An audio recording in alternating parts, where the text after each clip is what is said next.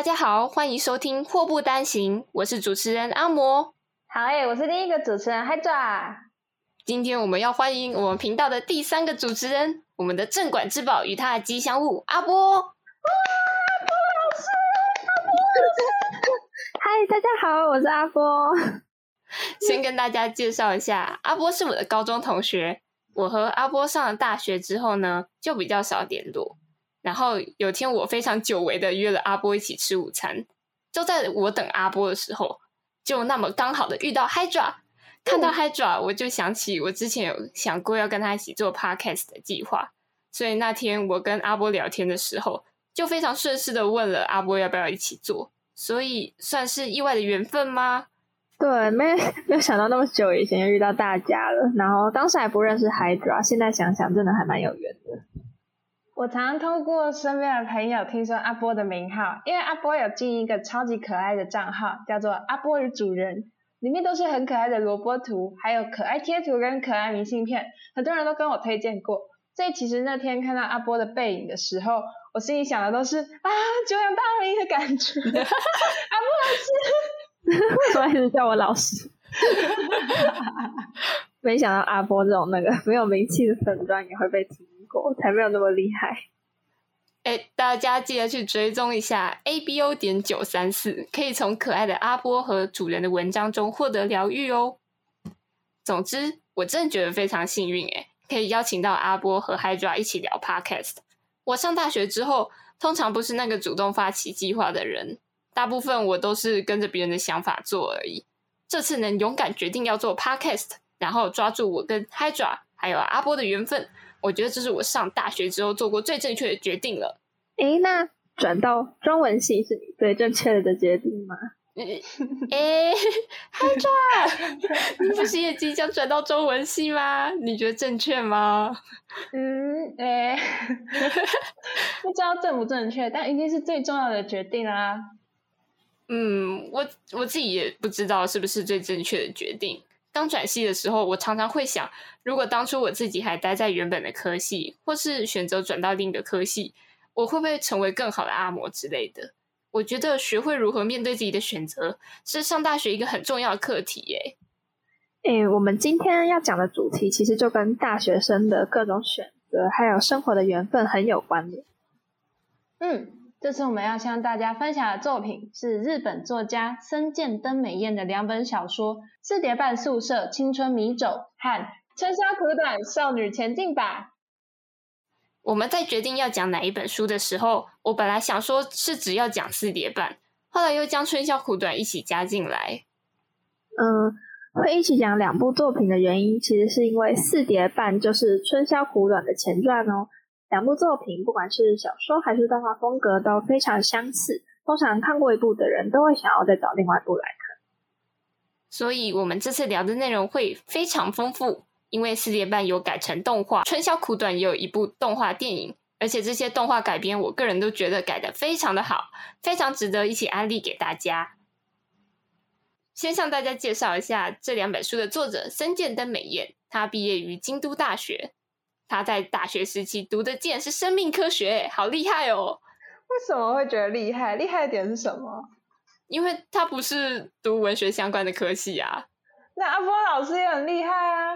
对啊，国际系的。哎，不能讲啊！我不是老师。阿波重点是老师，不是老师。我不是老师。没关系，我后置。哎，他们不在意，我就不用消音了啦。阿波老逼这样子吗？没错啊。森健的作品都有超级强烈的个人风格，最有特色的就是他超乎常人的想象力。他的故事内容常常会出现意想不到的转折，而且那些转折乍听之下都很不合逻辑，像是突然冒出一群原因不明的飞蛾群。还是在救书市集中遇到救书之神之类的，但是这些桥段放在他整篇故事里面，就会给人一种神来之笔的感觉。他让我想起那个唐代诗人王勃，他都是要喝醉后才会写出好文章。曾经写的东西，真会让人觉得他一定是喝懵了。真的感觉要吸毒才写得出来。呃，而且他的作品看也会让人很想要去京都。对啊，他的小说常常是以京都作为背景。尤其这两部以京都大学作为故事开展的地方，基本上很多重要场景都是重复出现的，像是鸭川、下鸭神社、鹤茂大桥，都是京都大学附近的景点。我觉得这个很有商机耶，可以办一个森见朝拜之旅，就是跟着小说的情节去看看那些旅游景点。好赞的气候啊！如果有的话，我一定也会报名。书里面就是呃，也会一本正经的讲奇怪的话。然后那好像是就是森健特别抄袭，也不是抄袭，使用一种就是拟古体的那种东西吗？是吗？嗯，没错。反正它就是有很多耐人寻味的用词，不知道嗯原文读起来是怎么样啦。可是看完春宵苦短的中文翻译以后，我就是每次遇到困难的时候，也会想要学女主角，常常说难无难无，好像事情这样就好起来的感觉。有时候还有前一部的人物会去客串下一部的故事，像是四叠半里面的通口。鱼怪小姐等都在《春宵苦短》里面有再出现。我是先看完四叠半才去看《春宵苦短》，看到那些熟悉的名字，都会很自然的有代入感。这也是我很佩服他的一点，相似的人物设定和场景，但每次都会被他写成完全不同的故事。这种连贯性也让我们更确定了，就是一定要一次读两个作品啊。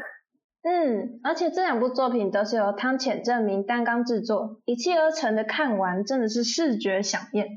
我自己是没有看过森见登美彦的原作，所以不晓得动画是否还原了小说情景。但是跟他们两个聊过后，听说两者的氛围是营造的相当相像的，这不禁让我对汤浅证明的制作手法感到深深敬佩。有看过他相关作品的人一定知道。它的动画都以夸张的视觉角度、扭曲的线条和鲜明的色彩闻名。想不到这个强烈的风格跟深见登美彦的作品一拍即合，把所有充满奇想的画面呈现的恰到好处，真的已经不是只有魅力了，是有魔力吧！Magic！我最有印象的是，就是他的那个人物的身体各部位都会随着情节变形，就是像是女主角，她一开始。拼酒的时候，就是喝酒能喝下去，喉咙就会鼓起来，然后再消下去，就觉得呃，难怪动画跟原作可以结合的这么好，因为这两个作者在这两个作品的表现法都还蛮夸饰，感染力很强。嗯，我身为汤浅证明的粉丝，觉得他的动画风格其实很吃题材，他超现实主义的风格简直跟森见登美彦的故事是天造地设的组合诶。因为我自己当初是为了朝拜汤浅证明。所以是先去看动画。才疏学浅的我，一开始还以为四叠半的故事是为了配合汤浅证明的动画所做的原创故事。后来一查才知道，原来是小说改编。嗯，没错。接下来就来介绍一下这两部嗑药的作品，到底分别讲了什么异想天开的故事吧。我没有看原作，所以呃，在讲 podcast 之前才补完动画。虽然小说原作的内容跟动画有一些些不同，我们今天主要讨论的是大同小异的部分。无论你是想看动画还是书，都是我们超级推荐的哦。现在谈谈四叠半宿舍青春迷走，动画名《四叠半神话大全》，这是讲一个居住在四叠半房间里的少年，因为不同的选择而经历的不同大学生活。短短十一集里。以平行世界的方式讲述他加入各种不一样的社团后发生的事件。不变的是身边围绕着的重要角色，但是经历却各自丰富，有所差异。四叠半里面真的有很多很酷的角色，都让我印象深刻。诶，比方说总是穿着浴袍的通口学长，喝醉酒会乱舔别人眉毛的羽冠，都明显不是那种我们在大学里会遇到的大学生。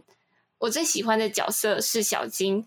其实他应该可以算是除了主角之外戏份最多的人，但书中形容他都是长得像来自月球背面的妖怪，拿别人的不幸来配饭，可以连吃三大碗这种负面的词汇。主角唯一的朋友怎么会是这种又丑又邪恶的货色？通常应该是主角唯一的闺蜜或是好兄弟，他做什么都会挺他。但主角在书中却是一直强调小金是毁了他大学生活的人。但到后面你会慢慢发现，其实小金就是暗指主角的另外一面。不管在哪一个平行时空，主角都会抱怨他的大学生活不像别人一样光鲜亮丽。相反的，总是与主角待在同一个社团的小金，则是不管身处在什么地方，都会用尽全力的乐在其中。我想，深见就是想告诉我们，同样的校园生活，只要你用不同的心态去看待，就能拥有完全相异的感受。在动画的最后，小金的怪物长相其实也藏了一个彩蛋，就是他在病床上突然就长得像一般正常人了，因为那就是他原本的样子。我们看到的怪物小金其实是透过男主角的有色眼镜看出去的视角。嗯，我也觉得小金他同时也代表冲动的化身，因为小金本身就是那种想做什么就做什么，不会拒绝任何可能性的人，就和主角向往的那种简单高尚的大学生活很不一样，所以主角才会觉得他很丑，不愿接受小金给他的爱。哦，在书中的每个时空的结束。都是主角，他说他拒绝小金给他的爱，在最后一个平行时空，当主角走出无限四叠半的时候，才知道每一个可能性都值得不顾后果的去做，所以他在书中最后就接受了小金给他的肮脏的爱，那段我看到真的超级感动的。嗯，我也超级喜欢小金，超赞的一个角色。除了小金之外，这部作品里面也有很多奇葩的社团。我自己印象最深刻就是动画里第五集的暖暖垒球社，就是书的内容太久以前看，我已经忘记了，所以就针对动画的部分分享。暖暖垒球社它是一个很温馨的社团，然后里面很多女孩子，给人软绵绵的感觉，就像是春天的熊就要来了。嗯，男主角一开始其实很向往这种团结温馨的归属感，而且他拼命追求的就是这种社团能带给他的人际交流关系，所以照理来说呢，他应该过得非常幸福才对。但其实这集不知道为什么，就是越看越毛骨悚然。真的，它明明叫做暖暖社，但它其实是个大家都假装很温暖的社团。没错，其实这集的开场呢，它就已经预告了很多接下来会发生的事。男主角开头就说：“活了二十几年，这是我头一次置身真正的黑暗中，我就像是一只失踪的工蜂，就是那个蜜蜂的一种工蜂。”然后这里用到的词都很妙。可是等看完以后，又会觉得其实是蛮精准的形容。就是为什么是蜜蜂呢？还有明明暖暖色的意象很明亮哦，甚至它整体用色都是有点刺眼的地步了，都是亮黄色的，为什么会黑暗呢？感觉蜜蜂是群居的生物，很重视团队和谐，所以作者才用这个来比喻暖暖色的氛围。而且工蜂这辈子都会为蜂群牺牲奉献，不停工作到老。累死，有点像是盲从一个群体的感觉吗？嗯，没错没错，谢谢 Hydra 帮我们回答这个很重要的问题。不客气，阿波。哦，阿波老师，不能叫老 师。他刚刚说不能叫老师，不能叫。好，我自己呢也是这样，也是这样想的，就是蜜蜂它是全体动物，就像暖暖社强调的团结一样，就是这个社团强调道德的正确性。然后每当男主角提出不一样的看法，或许不是这样，或许有另外一种解读方法的时候呢，暖暖社的氛围就会瞬间冻结，就像是男主角讲了一个很糟的笑话。那久而久之呢，男主角就变成这个社团里面的一个异类，被排挤的人物。那这就有点像是某一种独裁的宗教团体，或者是嗯什么社团的那种感觉，就是只容许一种声音存在，然后里面常出现类似。心存怀疑的人就无法体会这种神奇力量之类的情绪勒索的语。可是我觉得，其实人当然都是充满各种情感的。那有谁可以每天都笑，然后被欺负也觉得没关系？嗯，但我觉得这很像是我们现在的生活。诶，不是有个理论叫从众行为吗？还是沉默的螺旋？就是如果大家都服从某种不成文的规定，那些拥有其他意见的人在同才压力之下都必须。被迫保持沉默，感觉就是因为这样，主角才会说他陷入黑暗。表面上好像光鲜亮丽，一片和谐，但其实这个社团是有意见的人就会被当做异类排挤掉，是非常可怕的团体压迫。对，就像里面有一段，他们社团成员的发泄时间，就是他们是用平跟平常笑眯眯的嘴脸，反差超级大的话在辱骂对方，就表示那些情绪都是确确实实存在的。只是平常都被他们压抑。哎，好，先打住。除了这个恐怖的暖暖社以外，四点半还有很多有意思的社团生活。不过这个我们等会再聊。我们现在简介下一部作品《春宵苦短，少女前进吧》。正如字面上的意思，是少女不断前进的故事。电影里四叠半的诸多角色都有出场，讲述各种少女遇到的奇妙事件，以及一直追在她身后的学长发生的故事。少女在喝酒宴席上决定大胆的往成人世界踏出第一步后，就一路开始了与人连结的故事。喝酒、跳舞、旧书市集、学院季、演戏。这些各种各样的事情，像感冒一样的与大家连结在一起，最后迎来天明。在这里，小说中有明确分出春夏秋冬四季时间的变迁，电影却是以一个晚上让他完整经历了所有事情，真正点题了春宵苦短之感。我觉得春宵苦短的动画叙述方式跟另一位很有名的动画师精明的东京教父很像。都是在一个晚上发生了很多很多的事情，每个人物之间都有不可思议的联系，全都牵扯进同一个事件中。春宵苦短是我自己是最近一起补完书跟动画，然后在看书的过程就发现动画里面真的加了很多很棒的原创，比方说动画里面有一段女主角和通口鱼贯一起进到某一间酒馆里，酒馆里面有一群正在庆祝六十大寿的老人。他们就感叹时间真的过得太快了。才大一的女主角就给他们看她的手表，她的时间走得很慢。再看中年的通口和羽冠的手表，好像又走得更快了一点。那群老人的手表上则是走的超级无敌快。我也很喜欢时间的段。之前听过一个说法是，年纪越大，时间就走得越快。因为我们年纪很小的时候，一年就几乎等于是我们的一辈子。可是到了长大以后，一年就只占我们这一辈子的一点点比重。从现在是二十分之一，慢慢变三十分之一、四十分之一，到最后可能一年对我们来说不过就是一百分之一而已。这段时间非常快就过去了。这整件事情在春宵苦短里被具现化，就是老人们的钟表走得非常快，但是对于少女来说，时间是这么缓慢而能够被珍惜的。所有的事件因此而能在一个夜晚里体验，全都很深刻。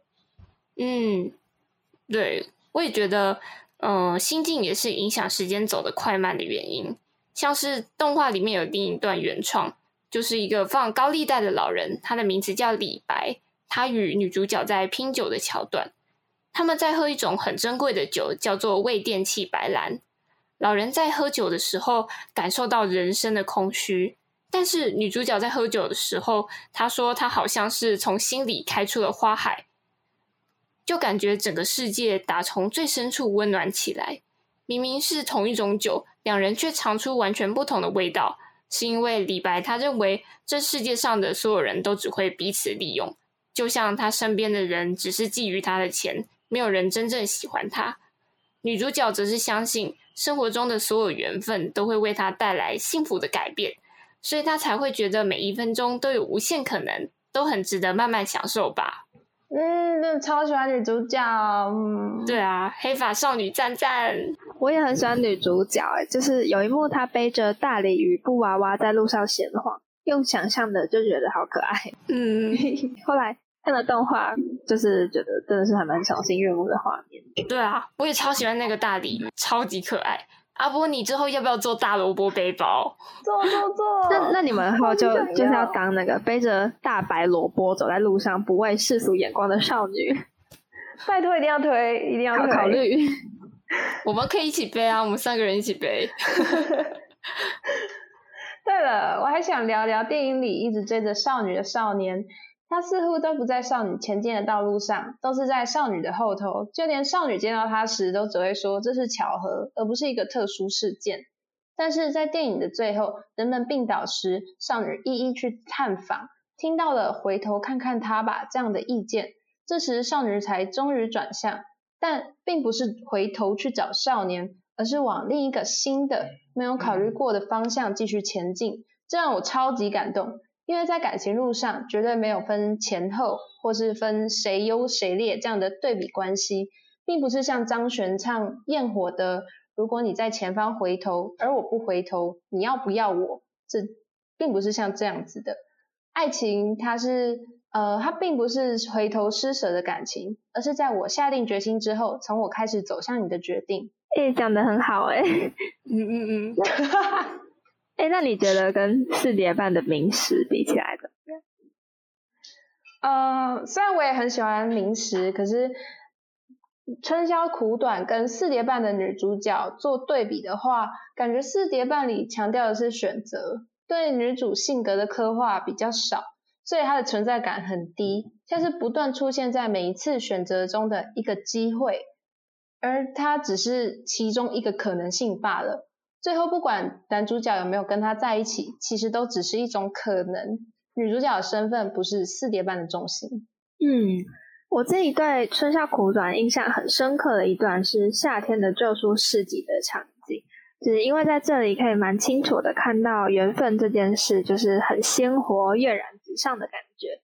女主角在第二章，就是夏天那一章的时候，一直很想寻找一本小时候遗失的书，叫做《拉达达达姆》，可是他一直找不到，所以展开了这段与书的缘分之旅。然后其中有一个很经典的场面，在小说跟动画里都有出现，就是旧书市集的少年说，如果抽出一本书，旧书市集就会像一座大城般浮在空中。然后那个少年后来就抽给他看，结果所有书都连起来了。然后那个少年就朗诵了一大段关于缘分的台词，就是。他说：“呃，那边那个人拿的福尔摩斯全集做的是柯南道尔，他受了法国作家儒勒·凡尔纳的影响，写下《失落的世界》这本小说。然后凡尔纳则因为尊敬大仲马才写的《桑道夫伯爵》。然后日本翻译大仲马的《基督山手记》的人，曾经在《明治巴比塔》这本小说中以中人物真的诸如此类讲一段话，然后把 所有作者跟书里的情节都串在一起，然后就觉得这是很漂亮的画面啊！这不就是缘分的具体呈现吗？”嗯，所有的书都是联动在一起的，就像是人因为相互交流而相系在一起。你们知道六度分隔理论吗？知道，知道，知道。那那我就不用讲了，不行，你还是好，那我就讲给，那我就讲给听众。好，一个陌生人跟另一个陌生人之间，最多只会相隔六个朋友。也就是说，你跟世界上任何一个人都有可能，只要通过很少的朋友群就建立起连结，这是非常神奇的数据化缘分科学。另外还有一个很有趣的点可以跟大家分享，就是《秋天学园记》小说的章节名称叫做“方便主义者如是说”。不知道大家在看的时候会不会觉得，嗯，方便主义到底是什么鬼啊？嗯，其实这里的“方便”就是。对作者来说，好方便哦的意思哦。哦，所以是方便面的那个方便吗？不是，黑爪同学，不要打断阿波。是呢，就是在古希腊的戏剧里面，有一种手法是用物理装置让角色从天而降，或者是往天边飞走，让他可以解决或是直接逃避复杂的问题。然后这种手法中文叫做“天外救星”或者是“神仙搭救”。现在这个词常常呃用来形容那些投机取巧啊、不合逻辑的结局，好像角色莫名其妙就得到拯救一样。其实对作者来说是一个贬义词，就代表他不够会安排角色的心理转折。然后森健在这里就是在玩弄这些手法，他把大家鄙视的东西呢，开宗明义的写在标题，说我现在就是在投机取巧，我很方便哦。但是其实，在呃秋天选剧那段的戏剧张力非常足够，他把这个神仙搭救的手法玩得淋漓尽致。就算完全没有逻辑，可是读者早就跟他培养默契，觉得没有逻辑果然这才是深见的作风啊。所以在这里，作者好方便反而变成一个笑点或是一种默契，反而就是呃把这个剧情推向高潮。哦，谢谢阿波，学到一课啦。哦，我们不用自己查就可以知道这么多资讯。阿波真的好方便啊！不要叫我老师，没有没有老师，没有老师。我我自己是在看的时候就一直看到那个深见写方便主义，方便主义。然后我那时候也在想，方便主义到底是在讲什么？要不是有阿波告诉我，我根本就不知道方便主义它的内涵原是有这种历史渊源，是这样子吗？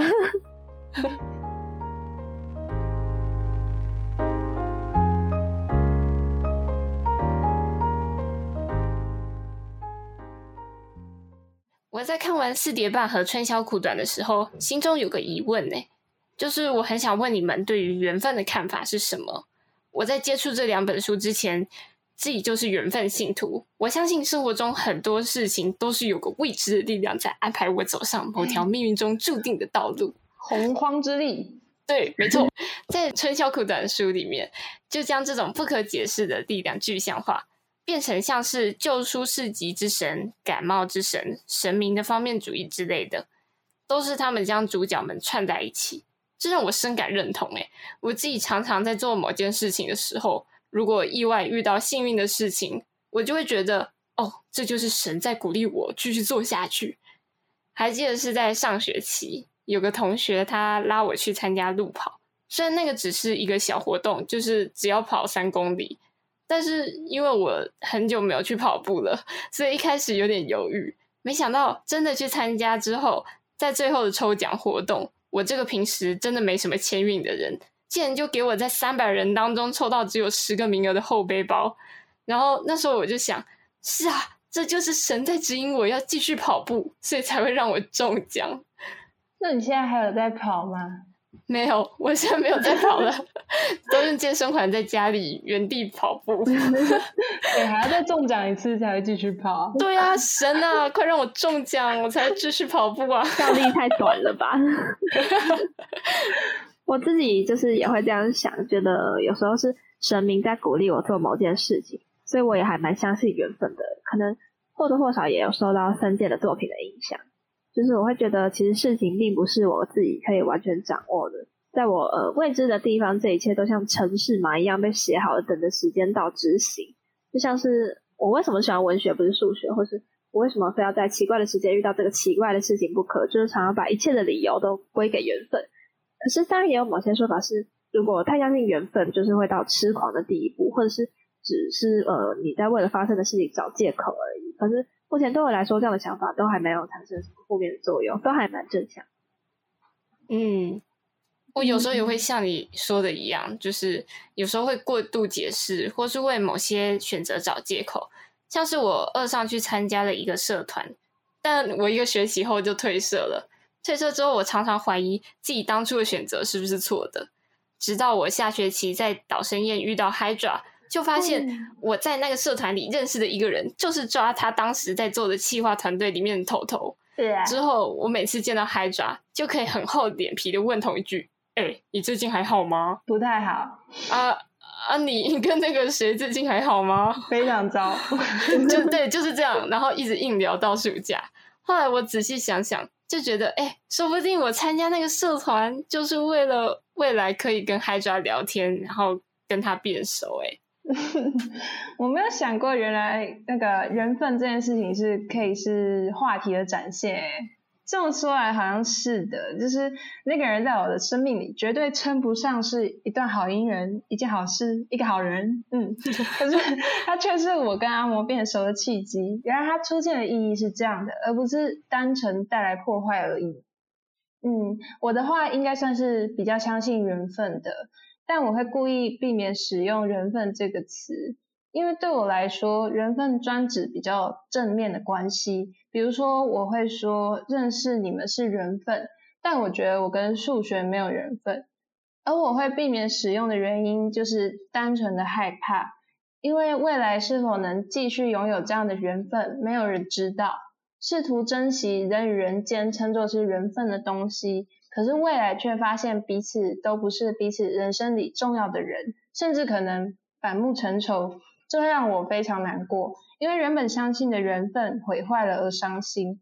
虽然刻意避免思考缘分这件事，并不代表它不存在，但会让我比较不那么专注在用力的维系这个事情上，能够以更轻松舒服的方式对待任何关系。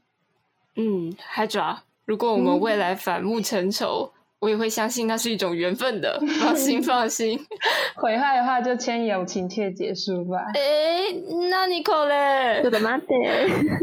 友情切结束是什么啊？啊啊！友情切结束就是国小会签的，你们没有签过？没有啊？是什么切八段那种吗？那对啊，就是你要特别写下来啊，就是你跟叉叉叉的友情到此为止了，就要签名，好可怕！这 还要白纸黑字啊？这是地区差异吗？好吧，对，北部跟东部的差异。不跟讲。嗯，哎，那你们看完这两部作品，就是有什么关于自己经验的联想吗？我自己是会觉得看完这两部作品，让人对自己的生活充满希望。呃，虽然这样说就是很老套，但是就是不会像是那种一般励志的书的感觉，是一种从角色的人格特质所散发出来正气凛然的那个气流，就会让我会很想要往更外面走出去。因为里面发生的事太有趣了，所以会让我怕说，万一自己懒惰或内向。然后错过某些重要的缘分，就会觉得蛮可惜的。然后，嗯，四点半里面的算命老婆婆啊，常常说机会就在眼前。那我自己是觉得，我模仿的 很像，很像很像。我自己是觉得，对我来说，所谓那个机会，就是《春宵苦短》里面提到的缘分，两者是密不可分的。就是看完这两部作品，就是原本不想接触人群，然后可是我也报名了参加西上活动的队，让很多朋友都很意外。好在，那真的参加活动会有抓到什么样的缘分吗？嗯，参加的时候就会觉得困难重重，然后就是也会遇到蛮多还蛮烦的事情。可是我觉得，就是最困难就是当下啦，就是事情过后回头看，就会觉得确实是走出去才会遇到很多奇妙的缘分，然后也认识很多很酷的人，所以完全没有后悔参加。嗯，听起来很棒哎！我自己看刚看完四点半的时候，我是觉得非常冲击。不只是因为我自己就那么恰好的跟主角一样，是即将升上三年级的时刻，回头看自己过去荒谬的两年，我也是会觉得有点后悔。我大一的时候在戏上是一个非常边缘的人，真的非常边缘，我什么活动都没有参加。那个时候我也会像男主一样，就安慰自己说：“你有参加什么活动也没关系啦，把时间用来充实自己很重要。”这类故作清高的话。我在大二的时候才开始参加一些社团活动，然后等我认识了很多新朋友，我才发现，哎，我大一的时候真的错过了很多东西。那如果时光重来，你大一会想参与什么活动啊？我觉得应该就是多去尝试更多无厘头的东西吧，想做什么就去做。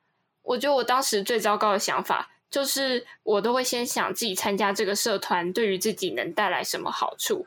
或是自己的能力到底能不能胜任之类的，然后我就会各种理由说服自己不应该做哪些事情。但不是有一种呃有一句话是这样说，在坠落中学会飞行吗？不管是什么自己从未想过会去做的事，在尝试的过程中多多少少都会学到一点东西，然后说不定在缘分的带领下，这些无用的能力在某一个时刻都会得到意想不到的收获。刚看完《春宵苦短》的时候，我立刻跑去推荐给了一个最近有点瓶颈的学妹，因为《春宵苦短》是一个完全击中年轻人的作品，让一些彷徨不安的情绪放松，鼓励他们向前进。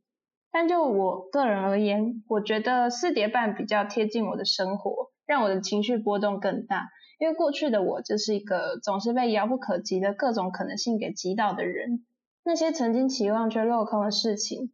全都变成了会让我后悔的回忆，总是会想着一些千金难买早知道的事。我以前最常后悔的事情，其中之一就是升学。国三的时候，原本可以选择到台北念书，但是我却选择留在家乡，直升我们学校的高中。后来每次高中发生难过的事，我都会觉得这世界上有没有另一个我？当初做了不一样的决定，跑去台北的学校，体验不同的生活，拥有不同的朋友。咦，那你现在会觉得后悔吗？嗯，现在就不太会，因为因为觉得自己老了。嗯，照那个 标准，就是如果我一样就是用年轻的标准来看很多事情的话，要后悔的东西实在是太多了，不如就不要想了。以前我看了一部漫画。只是我忘记他叫什么了。里面有一段是男主不断后悔一些事，责怪自己害死了他妈，觉得他妈妈一定很恨他。理所当然的那个套路就是女主角会安慰他，告诉他说他妈妈一定是爱他的。但是女主角说了一段让我印象很深的话，她说：“既然永远都不知道真相了，不如就相信对现在而言最好的可能。人生中的每个选择都不见得是正确的。”但我能做的，真的是确信自己现在就是最好的。在四叠半里，是很乐观看待这件事的。我们大部分的烦恼，是来自于梦想另一种可能的人生。谨记通过学长这段话，好好前进。喜欢四叠半讲述的这件事。那个在网络上这两部作品的讨论度都还蛮高的，然后也有很多人说是大学生必读的作品。那你们觉得就是为什么是特别强调大学生啊？大学生真的适合吗？呃，我自己是觉得《四叠半》和《春宵苦短》这两本书是真的很值得大学生一读的书。哦，我自己就很后悔，怎么没有在大一之前就看这本书。像是《四叠半》讲出了许多大学生的普遍心态。现在大学里面社团千奇百怪，也有各种各式各样的活动可以选择。大家一定都迷惘过，究竟哪一种才会是最好的校园生活？或是像我一样后悔过自己曾做过的选择，但是就像四节半里面说的，要相信自己现在就是走在最好的道路上，不要后悔的面对每一个做过的选择，并且乐在其中，才是享受大学生活最好的方式。嗯，我觉得春宵的话，就是可以鼓励大家勇敢尝试未知的事情。就是呃，你们看嘛，其实虽然它看起来还很好玩，可是放到现实生活中想一想。女主角遇到很多事都是超级烂事，她春宵探险的第一站就遇到性骚扰，可是我们透过她的眼睛看出去的世界，就是确实很好玩。就是她前面的路很漫长、很危险，可是她都把他们当成很有趣的事情。当然，就是不是鼓励大家遇到事情忍气吞声，可是我觉得她这样的心态的确是还蛮适合大学生学习的，就是也证明了你的世界长什么样子，就是就是你看出去的样。嗯，如果要我推荐的话，其实四叠半跟春宵都很适合推荐给迷惘的人。但比起这些人，我可能会更想推荐给那些不太会检讨自己，或是总是怨天尤人的讨厌鬼。因为像是四叠半的男主角，总是认为小金是妖怪，自己的生活会那么糟，就是因为小金。但其实小金是在那部作品里最忠于自己所有决定的人。他只是不断的为自己的生活把握机会而已，并没有要害男主角的意思。嗯，至于春宵苦短，其实也是这样的概念。正如阿波所说，少女遇到了很多烂事，但她并不因此抱怨或钻牛角尖，而是用正向的心态让这一切化为美丽的喜剧。我想推荐给那些容易怪罪他人、怪罪生活的人们看这两部作品，自己的心态都要先调整，美好的事情才会真正来到我们身边。嗯，说的很好，谢谢，说的很好。以上就是我们对《四叠半宿舍青春迷走春宵苦短少女前进吧》这两本书的介绍。有兴趣的听众朋友们一定要去看哦！我是阿魔，我是嗨爪，我是阿波，我们下次再见啦！拜拜，拜拜，拜拜。大家要去看书哦！但是那个四点半宿舍青春迷走已经绝版，买不到。阿波没关系，阿波有，阿波有，有，跟阿波借就好了。阿波不想看书的也可以看动漫哦，我觉得超好看的。对，动画做的真的超级好的，超级好。好啦，拜拜。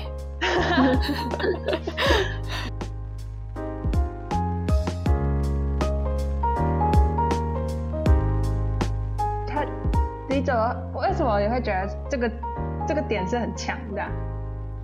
真的，我们再等再录一次。为什么？为什么你们偷偷加了这段？我不知道。等一下，我没，我不知道。